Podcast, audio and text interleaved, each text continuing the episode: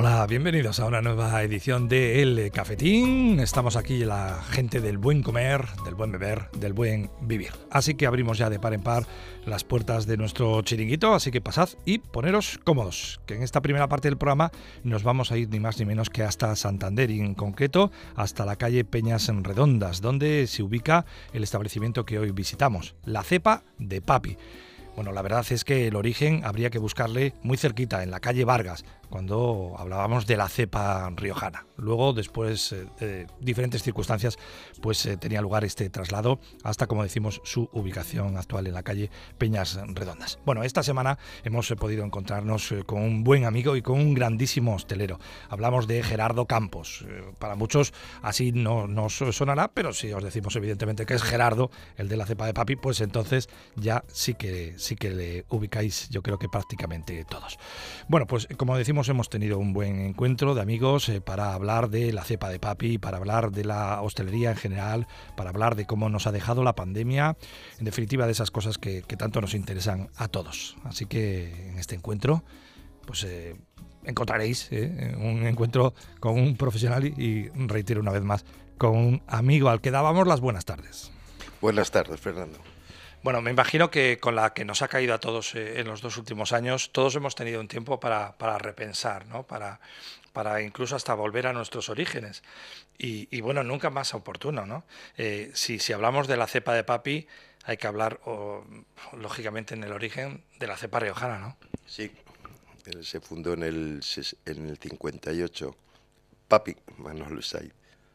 Y aquello fueron unos buenos años, unos años de, la calle Vargas, que era muy concurrida por estudiantes, por gente eh, obrera y gente ya mayor, jubilados, una época muy bonita.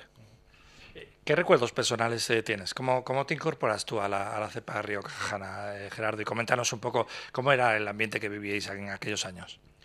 yo empecé a hacer extras estudiando, de estudiante, y era un, era un ambiente muy bonito. La mañana era estaba magisterio, estaba peritos abajo y, medicina arriba, entonces pues, el blanqueo era muy, muy intenso, entonces eh, se incorporaban gente obrera a ciertas horas, luego por la tarde el chiquiteo y, y relaciones y tal, era, una zona muy, muy, muy, muy bonita. Por entonces el, local tenía eh, una personalidad muy definida, ¿no? Tanto, tanto en, el tema del alterne como en las raciones, bueno, los famosos ya mejillones, ¿no? ¿Y de dónde surge lo del papi? El papi es un término que acuñó mi suegro, era un tío muy, muy, muy, muy, muy inteligente, muy ágil. Y en vez de estar diciendo Fernando, Gerardo, tal, tal, tal, pues papi, papi, papi, tal, papi, tal. Y simplificas mucho y es mucho más rápido. Y, se hizo marca, se hizo marca. Él, él no se dio cuenta hasta, hasta que no se podía mover por, por Santander sin, llamarle papi, pero, pero muy bonito. Era una persona muy inteligente. Y en aquellos tiempos se vivía el, el alterne de una forma eh, como muy relajada, como muy natural, ¿no? nadie pensaba que, no, lógicamente, que, nos iban a caer las que nos iban a caer eh, con posterioridad, crisis económicas, del petróleo, eh, pandemias, etcétera, etcétera, ¿no? El, el alterne antes era, era la escapada, la única escapada que había. Yo le he conocido, era muy distinto. Eh, era el chiquiteo, no era la copa de ahora. Era eh, una sociedad muy obrera y, en la que se tomaba mucho vino de mesa, mucho eh, claretillo, mucho blanco, solera, eh, en el que se tomaba un cuarto de cerveza del tiempo, que había muy poca caña, y eso más mosto, y, y, vinos como por ejemplo Montañal, Aje, Las Vegas, eso, ya Coto ya era muchísimo. Ahora nos hemos pasado a otra forma de, alterne, que es mucho más de, crianzas, de, denominaciones.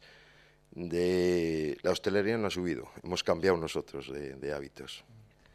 Y cuadrillas inmensas que tenían la ruta muy hecha, con dos, tres rondas quizás en cada sitio, ¿no? Eh, rondas era una en cada sitio, eh, lo que eran las rondas. Y, y sí, el que podía repetía pero eran siempre cuadrillas muy grandes. Eh, una de las suertes que, una de las cosas que hemos acuñado nosotros y que, y que me da orgullo decirlo es que hay mucha cuadrilla que se queda. O sea, que no rotan, no... Y dices, pero antes era la calle Vargas, había que entera, algunos hacían otra vez la bajada, eh, la calle la calle Cuesta le pasaba lo mismo, a Peñarboso le va Río a Pila, todos. Y era una siempre alternaban con la juventud algún mayor, era eh, era una cosa que, que, se aprendía. Yo dices, el alcohol es malo. Mm, el no beber nada y el no comer nada te mueres. Y recuérdanos un poco, Gerardo, ¿cuál fue el motivo del cambio de, esa eh, eh, ubicación eh, histórica en la calle Vargas al lugar que actualmente ocupa la cepa del Papi? El, edificio tenía un defecto estructural por la fachada de atrás y se iba, pues bueno, los vecinos pensábamos en, en arreglarlo y de hecho ya teníamos presupuestos y tal, pero surgió que eh, un mes anterior en la calle Cuesta, no sé si, recordaréis, que se mató, entraron tres personas en un edificio, a su edificio y tal, y coincidió que el arquitecto era el mismo, o el ingeniero, el ingeniero era, que, que aquí todo el mundo cogió miedo y, y llegó un momento en el que pensábamos que no sabíamos lo que dónde nos íbamos a meter, ni cómo nos íbamos a meter, ni las, ni las consecuencias. Y cuando empiezas a pensar, decidimos los vecinos decir, derribamos y, tal. Eh, tuvieron mucho respeto porque me, dieron mucho los negocios, pero decidimos todos que, que derribo y, a partir de ahí entonces empezamos a buscar otra ubicación. La verdad es que en vuestro caso, yo no sé, lineal, no sé los metros que habrá, pero muy, muy poquitos. Pero sí es cierto que los cambios en hostelería siempre dan miedo, ¿no? Eh, sí, sí, sí. Yo, yo lo único que tengo como recuerdo así, es el agradecimiento al público, porque queda muy cerca la gente, las manifestaciones de cariño, primero cuando estuvimos en Suances, los 14 meses de transición, que era una afluencia de público y luego cuando abrimos allí era, era como, como la peregrinación a decirte, darte una palmada, muy bonito, muy bonito, eh, fue emocionante aquello. Y a partir de ahí un poco, pues eh, la vuelta al, reencuentro, ¿no? Eh, con los clientes habituales, otra vez con el papi, otra vez con los mejillones y otra vez con el alterne, ¿no? Sí, nosotros no cambiamos nada de cambiamos de local, eh, eh, lo montamos Gloria y yo, eh, se incorporó mi cuñado y Higinio que estaban allí y luego se incorporaron dos personas más posteriormente. Pero las raciones eran las mismas, los vinos lo mismo, todo fue las costumbres y, las, el trato. Yo creo que fue en distintos sitios y a lo mejor hasta un poco mejor por, la estructura del local y de tal. Y en la, en la actualidad, luego hablaremos un poco del periodo que hemos pasado de, pandemia, pero en la actualidad, eh, Gerardo, ahora mismo uno que entre por, por la, puerta de la cepa del papi, eh, a nivel gastronómico, a nivel de, raciones de carta, ¿qué va a encontrar? Eh, yo divido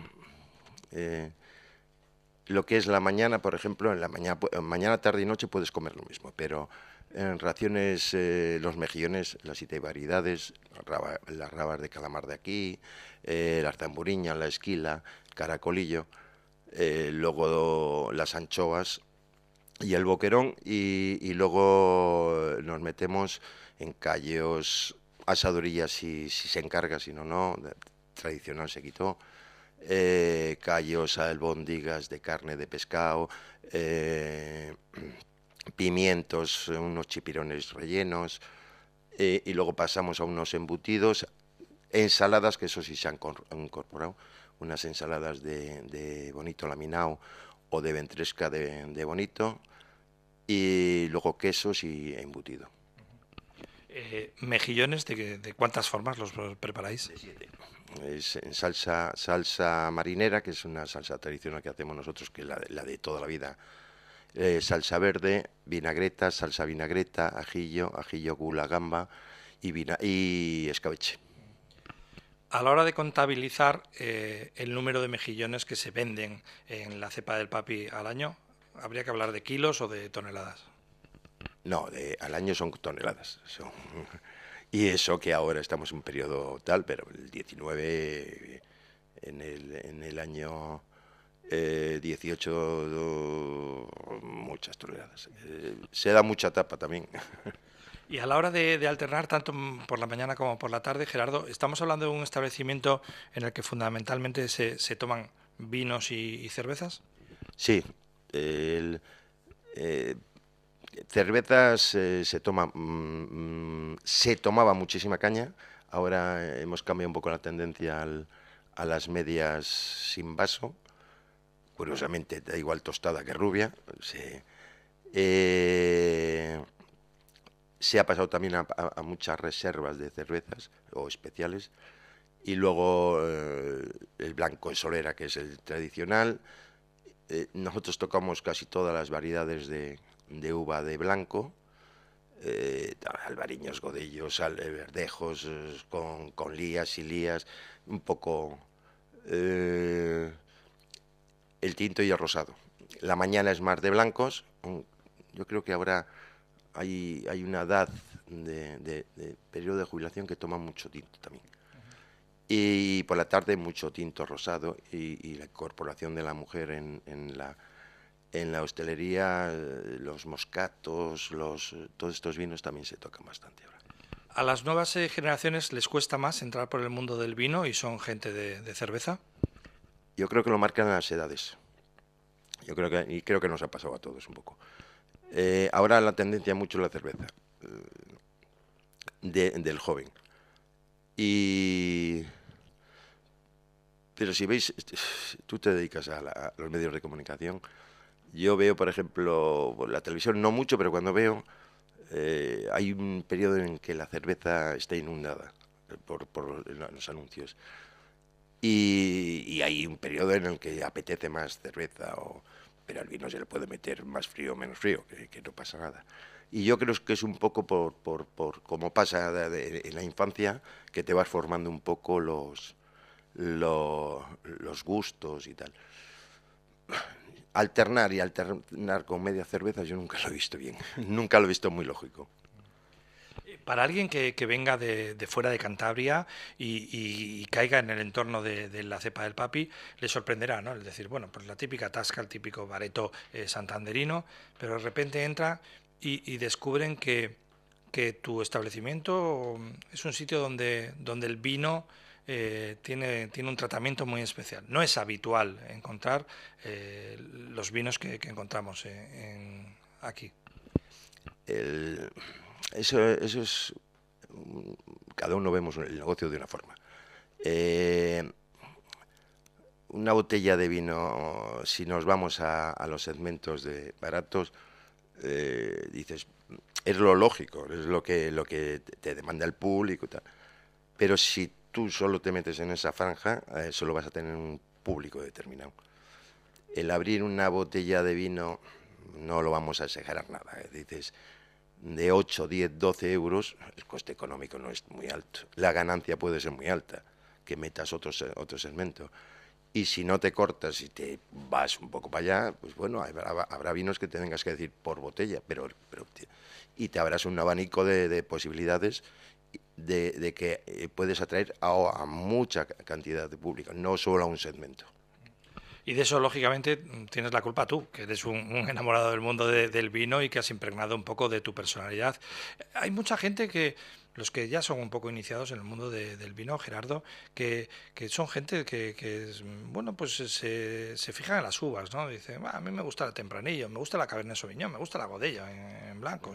Eh, otros son de denominaciones de origen, ¿no? pues me gusta lo que están haciendo en Rías Baixas, o me gusta Rioja, me gusta Rivera, me gusta Priorat. Y otros incluso son fieles a, bodegas. En tu caso, eh, ¿cómo, divides tus gustos? ¿Eres amante de, uvas, de denominaciones de origen, de bodegas? Eh, mi tendencia ha sido siempre por las uvas. O sea, a mí me gustan las uvas y, y dices, o en el negocio por uvas. eh, durante muchos, muchos, muchos años eh, un alto porcentaje del, negocio lo, ha sido Torres. Eh, busco siempre, pruebo mucho, ¿eh? y, yo no pruebo para mí. intento, siempre que pruebo, intento mirar las tendencias de, los clientes. Un ejemplo.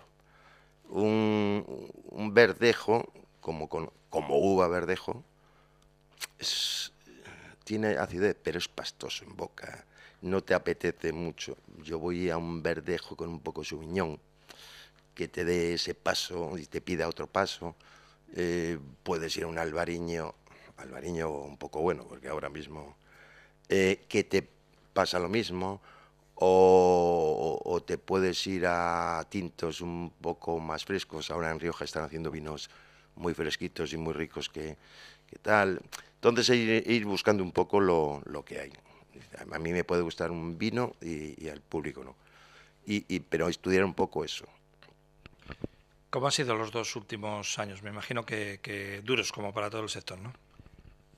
Sí, muy, muy duro. Nosotros hasta junio del año pasado estuvimos diez meses y medio cerrados entre pandemia y luego la obra que nos hicieron alrededor pero era una pandemia. Eh, había que, pensar mucho y tal.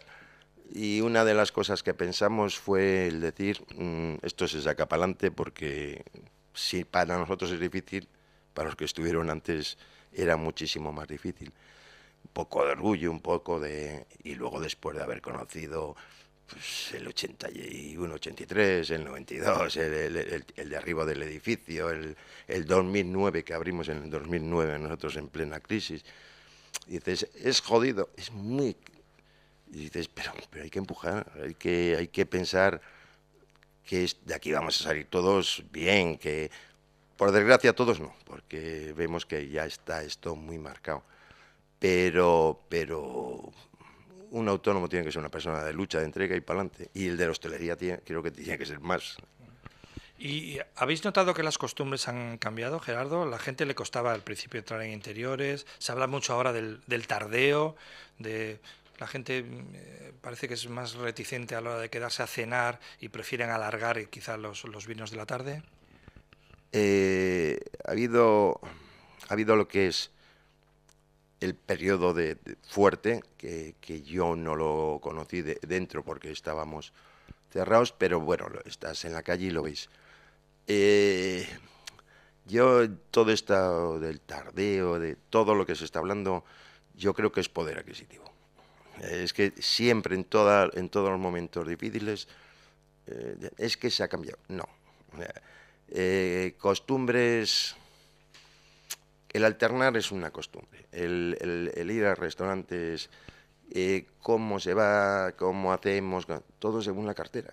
Si, si la tenemos todos tocadas y todos hablamos de que, de que el coste de, de, los productos han subido, que en Cantabria a mí me hace gracia cuando dicen que, que qué caro es comer, comparado no sé con qué si yo comparo con ir a comer a, La Rioja, en el que se come un cordero, en el que se come unas verduras, en que, o vas aquí y pides estos pescaditos, estos tal, el chuleto. Yo creo que, que no ha cambiado, eh, que está cambiando, pero por tendencias económicas, más que, más que de, de, alterne. Yo he conocido Alterne de chiquillo, tú lo has conocido, y las modificaciones son artículos nada más. Y en líneas generales, Gerardo, el, sector, la, hostelería en, Cantabria, el mundo de la gastronomía, a todos los niveles, ¿eh? los, los estrella Michelin y, las tascas de, menú del día, eh, ¿cómo lo ves? ¿En qué momento está? Yo creo que hay... Mm, el, problema que se está hablando ahora mismo, que no hay gente para trabajar la hostelería, yo creo que es un tema social. Esta sociedad está montada como está montada. Eh, no vamos a entrar en temas, pero bueno, se puede vivir sin ir con si tú trabajas o no trabajas, puedes tener el 50% de... Entonces hay gente que piensa una cosa u otra. Eh, profesionales, yo creo que el, hay un, en, todos los, en todos los niveles eh, buenos profesionales eh, en dirección, en, en, ver los negocios, en cambiar. Hay un problema de que hay mucha gente trabajando en la hostelería que no que socialmente no ha nacido aquí, que no lo ha visto, que no lo ha mamado, que no... Entonces eso, todos nos hemos encontrado cosas de decir, una manzanilla, no saber lo que es, eh, un fino, no saber lo que es. Y eso es un, por un lado es un hándicap. Para, yo creo que para la restauración eso no es tan difícil porque, porque bueno, es más posado, es más tal. Para la alterne es mucho más difícil. Y en líneas generales, yo, por ejemplo, cuando comparo, veo eh, en la gastronomía creo que está muy bien y el alterne creo que está muy bien. Nos falta una cosa que son los pinchos, pero somos mucho más de ración aquí. Entonces ahí, eso para mí es la pequeña diferencia. Gerardo, pues que ha sido una alegría y un placer reencontrarte y bueno, nuestros oyentes te reencontrarán a uno o al otro lado de la barra de la cepa del papi, sí, sí o sí, y a seguir disfrutando del día a día. Lo dicho, pues una, una alegría y suerte y éxito. Fernando, igual y suerte para ti, para todos los oyentes y para, para todos en general.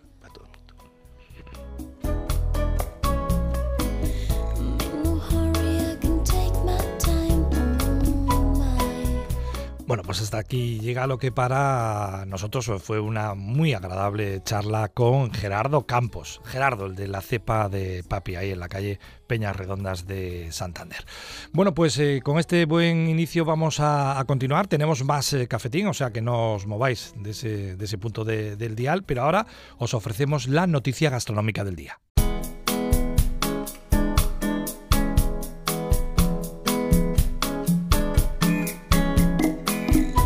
Bueno, pues eh, continuamos aquí en el cafetín de Onda Cero, continuamos hablando pues eso, del buen comer, del buen beber, del buen vivir. Y si hay un producto que yo creo que es eh, clamor unánime, que es uno de esos productos delicatessen, de esos productos eh, top, y que aún, aún hoy en día, aunque algunos piensen lo contrario, mantiene una magnífica relación calidad-precio, es la anchoa. Y en este sentido, pues debemos de destacar que la Cofradía de la Anchoa, celebrando su festival y su gran eh, capítulo, pues año tras año elige la mejor anchoa. Lo hacen un jurado de expertos y este año pues han elegido a la mejor anchoa, la presentada por Conservas Fontecilla. Y precisamente tenemos eh, contacto directo con su responsable de calidad, con José Mari Ruiz. Eh, José Mari, buenas tardes. Hola, buenas tardes. Bienvenido al, cafetín, es un placer tenerte con nosotros. Igualmente. Bueno, eh, como decimos, bueno, Conservas Fontecilla os habéis hecho con ese galardón, el premio a la mejor anchoa. Me imagino que motivo de felicidad, ¿no? Sí, sí, por supuesto. Sí, es un premio que no nos esperábamos y al final lograr un premio siempre te da alegría, tanto a mí como a todos los trabajadores de la empresa. ¿Os habéis eh, presentado anteriormente ya al, concurso, José María? Sí, yo, eh, o sea, adquirimos la empresa en el 2015 y eso, desde el 2015 todos los días que, o sea, todos los años que ha habido feria, este, todos los años de pandemia, pues nos hemos presentado. Y sí que lo que es a la fase final hemos pasado varias veces, pero ganar nunca. Bueno, además como, como responsable de calidad de Conservas Fontecilla, me imagino que es un respaldo a tu trabajo, ¿no? Eh, sí. A ver, el premio es, o sea, se lo mencionan las mujeres porque son ellas las que hacen el trabajo diario manualmente, hay quitar, o sea, limpiar la anchoa muy bien y todo eso, pero sí. Eh, coméntanos un poco, dices que en el año 2015 adquiríais la, la conservera, eh, coméntanos un poco la, la historia de la misma. Sí, a ver, esta lo que es la empresa Fontecía yo creo que se creó en el año 67 o así, pero en el 2015 adquirimos eh, por partes de Arroyave, que es una empresa de Bermeo especializada en conservas de bonito, y luego un socio castreño, Ángel, que está especializado en salazón. Entonces, entre las dos partes adquirimos esta empresa para hacer más que nada salazón, o sea, salazón, filetanchoa. Y luego también hacemos bonito. ¿Cuál es la, realidad de la, de la empresa a fecha de hoy en cuanto a, plantas de, trabajo, trabajadores? A ver, nosotros eso, en el 2015 había 11 trabajadores en total, 11 o 12, y ahora estamos cerca de los 40 y con la esperanza de seguir subiendo. el, el, el, premio, el, reconocimiento a mejor anchoa del año, eh, me imagino que esperéis que, que os dé una, una mayor dimensión, una mayor proyección, ¿no? Sí, ya se nota. De hecho, hay muchos clientes en la tienda que vienen a comprar solamente porque dicen, joder, habéis ganado el premio, pues vamos a probarla. Y de hecho hay varios también que el primer día, o sea, han comprado un par de dobles, así un par de latillas, dicen, vale, habéis conseguido el premio, pero voy a probaros. Han probado, les ha gustado y han vuelto de nuevo a comprarla. Eh, coméntanos un poco, recuérdanos un poco cómo es el proceso de, elaboración de una, de una buena anchoa. Bueno, lógicamente, en principio hay que eh, adquirir una buena materia prima, un buen bocarte, ¿no? Eso es. Nosotros trabajamos sobre esto con anchoa grande y eso se adquiere en la época de abril, mayo. Entonces, eso hay que comprar una anchoa buena, de buena calidad, que el buen tamaño y nada más comprar cuando esté recién fresca, pues se descabeza y se mete a barriles. Luego está en el barril cerca del nueve meses, un año generalmente, y a partir de ese año ya es cuando se empieza a filetear. Y el trabajo de fileteado es un trabajo importante, o sea, el más importante de todos, porque al final es limpiar la anchoa muy, muy bien que es una labor que normalmente las eh, conserveras lo hacen mujeres, ¿no? Sí, eso sí, tal como lo que es eh, los barriles de la época, como sí que hay que levantar peso y eso, hacen los hombres, pero el trabajo final que se necesita más delicadeza, pues las mujeres tienen más delicadeza que lo que tenemos los hombres. ¿Cuáles son las, las claves en ese, en ese proceso de producción? ¿Cuáles son las claves sin las cuales no saldría una buena anchoa, José María? O sea, no hace rápido, porque al final si, si haces una, o sea, si quieres limpiar una anchoa rápido, no lo vas a hacer bien. O sea, un trabajo de, con detalle, delicado, hacerlo bien y eso. Y tú dentro de, esa responsabilidad de, de la calidad, eh, ¿en, qué, ¿en qué te fijas? ¿En qué en tu día a día en qué tienes que hacer más hincapié con las eh, trabajadoras eh, a la hora de, de, no sé, de un filete muy limpio, de la colocación las latas? ¿Cuáles son las claves? A ver, las claves son eso, que la anchoa, eso, como tú has comentado, que esté, pues las anchoas bien puestas lo que es en la lata y que estén muy limpias. Y lo aparte de eso, no bueno, lo que yo aparte de lo de la calidad, o sea, nosotros tenemos la IFS y MSC también, que son certificados de calidad. Y en cuanto al, al aceite, vosotros en Conservas Fontecilla, eh, ¿sois partidarios de utilizar qué tipo de aceite? Eh, aceite de oliva aunque ha subido mucho este año por la guerra de Ucrania, seguimos utilizando el aceite de oliva. ¿Y vuestras, eh, vuestras anchoas, en qué formatos los, los, encontramos en el mercado? A ver, lo que más utilizamos es el octavillo y el doble octavillo, que es el formato que se usa diariamente en una casa normal. Luego utilizamos también la lata de medio kilo, que yo siempre que viene alguien a comprarle, porque al final el octavillo tiene nueve filetes, son anchoas pequeñas Luego el doble octavillo tiene unos 11 filetes, que ya es la anchoa un poquito más grande, y la lata de medio kilo tiene unos 45 o 50 filetes ya de anchoa muy grandecita. Y yo siempre que viene alguien a la tienda y me preguntan, digo, pues eso al final es para comidas de 15 personas o así, te llevas una lata de estas y tres filetes cada uno y queda súper bien. Y luego tenemos una lata muy especial que es anchoa XXL, que se llama Hansa, son unos 10 filetes y la anchoa es muy buena, o sea, muy grande, gordita y es la mejor. Y de conservas eh, Fontecilla, ¿qué otros productos encontramos en el mercado además de las anchoas? El bonito y la aguja. Que la aguja es un pescado que muy poca la gente lo conoce. Bueno, pues en la época, o sea, por la zona de Santoña y eso sí que lo conoce, pero en otra época, en otras zonas de Cantabria o España no se conoce.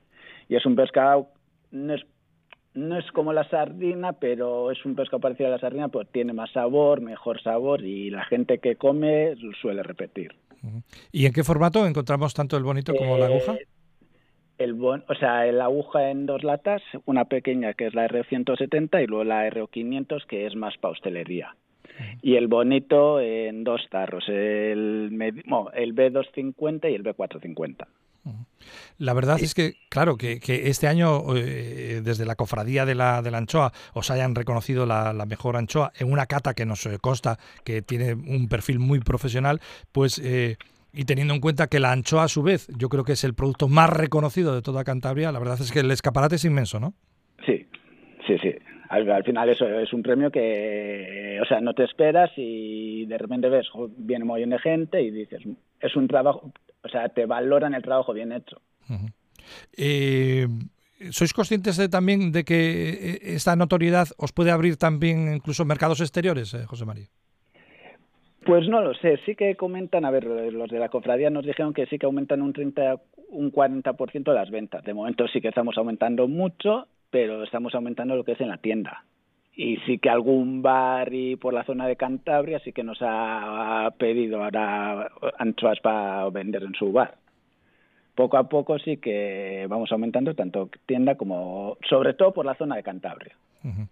Bueno, como hemos comentado, en el proceso de, elaboración es fundamentalmente la tradición, lógicamente, esa, ese cuidado, esa eh, el ser minucioso a la hora de, limpiar bien los, eh, los filetes, eh, pero qué duda cabe que el origen, y volvemos una, más, una vez más a incidir en ello, es un buen bocarte. ¿Cómo ha ido en este sentido? ¿Cómo ha ido en este sentido la costera del 2022? Eh, pues muy bien. A ver, nosotros el que compra es el socio que es Patricio y ese suele estar en las ventas y sí que este año nos ha ido bien. La, ha sido anchoa buena, de buen tamaño y hemos comprado bastante y eso, sobre todo después del premio que te dicen que va a aumentar las ventas, pues también coges más predicción para a ver porque lo que pesca, o sea, lo que se ha comprado hoy se va a hacer, vas a filetear más o menos el año que viene. Hemos de recordar una vez más a nuestros oyentes que cuando vosotros, la gente de las conserveras o la gente de la mar, hablan, dicen, no, bueno, es que ha entrado bocarte de, de, 28 granos, ¿no? Pues eso equivale a, a 28 bocartes por kilo, ¿no? Eso es, sí. Y de hecho este año ha entrado bastante bueno, que ha habido varios, durante un par de semanas en la, en la semana de Semana Santa y luego creo que al de tres semanas así, de bocar de 24 25. Ese tamaño es muy, muy bueno. ¿Os gusta trabajar con ese, con ese tamaño, José María? Eh, sí, porque con ese tamaño más que nada se hacen las latas de Hansa, más luego lo que es la lata de salazón, que todavía nosotros también vendemos las típicas latas de salazón de toda la vida de 10 kilos. Que hay restaurantes, hostelería y eso que todavía hay cuando tú vas a un bar y de repente ves anchoas recién hechas a mano, pues son esas las que vendes la lata de salazón a 10 kilos y luego en el bar las hacen ellos luego. Y en cuanto al, al eh, precio, eh, ¿se han disparado los precios? ¿Se han contenido? A ver, hemos a el, a o sea, cuando subió el aceite sí que hemos subido un poco, pues porque al final el aceite se ha duplicado prácticamente y sí que hemos tenido que subir un poco el precio, pues tampoco mucho no hay que olvidar también otro aspecto muy importante. Estamos hablando de una semiconserva, por lo tanto yo creo que sería conveniente, eh, José María, recordar a los oyentes cómo debemos de conservar correctamente una lata de, anchoas y cómo debemos consumirlas también correctamente. Eh, pues siempre hay que tenerla en el, frigorífico y una vez que abras la lata, pues eh, seguir teniéndola en el frigorífico y cubierta en aceite. Y experimentos, ¿tú eres de los que gustan hacer experimentos con la anchoa a la hora de, maridarla con otros productos o, te gusta así natural? Yo una, a ver, yo al final siempre comí una buena anchoa y yo una buena anchoa la como una buena, o sea, la anchoa sola, es como si tengo un buen solomillo, me como un buen solomillo. Si es un filete malo, pues igual sí que le echas la salsa de queso con roca para quitar el sabor, pero el sabor de la anchoa a mí me gusta. Muy bien. Bueno, pues eh, yo creo que hemos conocido un poco más, hemos recordado ese proceso de elaboración de una buena anchoa y en esta ocasión, pues dicen los expertos, la mejor anchoa de Cantabria, como, que es como decir la mejor anchoa del mundo, es eh, Conservas eh, Fontecilla y hemos tenido el placer de hablar con su responsable de calidad, con José Mari Ruiz. Pues desde aquí, José Mari, no nos queda más que felicitaros de, de nuevo y disfrutar de vuestro producto. Muchas gracias.